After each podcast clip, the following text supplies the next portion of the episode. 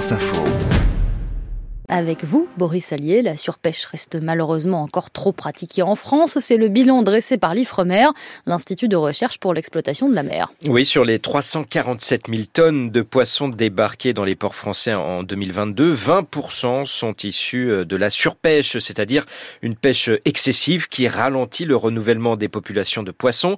Parmi les espèces touchées par euh, cette surpêche, on retrouve le maquereau en Atlantique ou la sardine dans le golfe de Gascogne.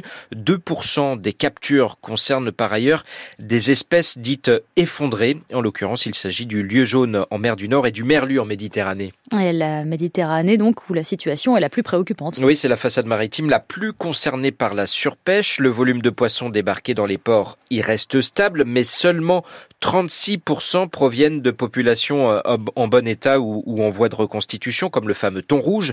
En revanche, les chiffres sont meilleurs pour la mer du Nord et la Manche, grâce notamment au bon état des populations de harengs ou de coquilles Saint-Jacques. Une limite à noter tout de même, hein, c'est que l'Ifremer ne suit pas certaines espèces comme le poulpe ou la dorade royale. Mais malgré tout, Boris, ces 20 dernières années, les efforts pour protéger les stocks de poissons semblent porter leurs fruits. Oui, globalement, la situation s'améliore. Puisqu'on l'a dit en 2022, on compte 20% de surpêche, mais 56% des volumes de poissons sont prélevés au sein de populations en bon état ou reconstituables. C'est ce que l'on appelle, on appelle pardon, la pêche durable. Si on compare avec l'an 2000, c'est bien meilleur puisque cette pêche durable ne représentait alors que 18% des captures, mais on est encore loin de l'objectif euh, que l'Union européenne s'est fixé, c'est-à-dire atteindre une pêche à 100% durable.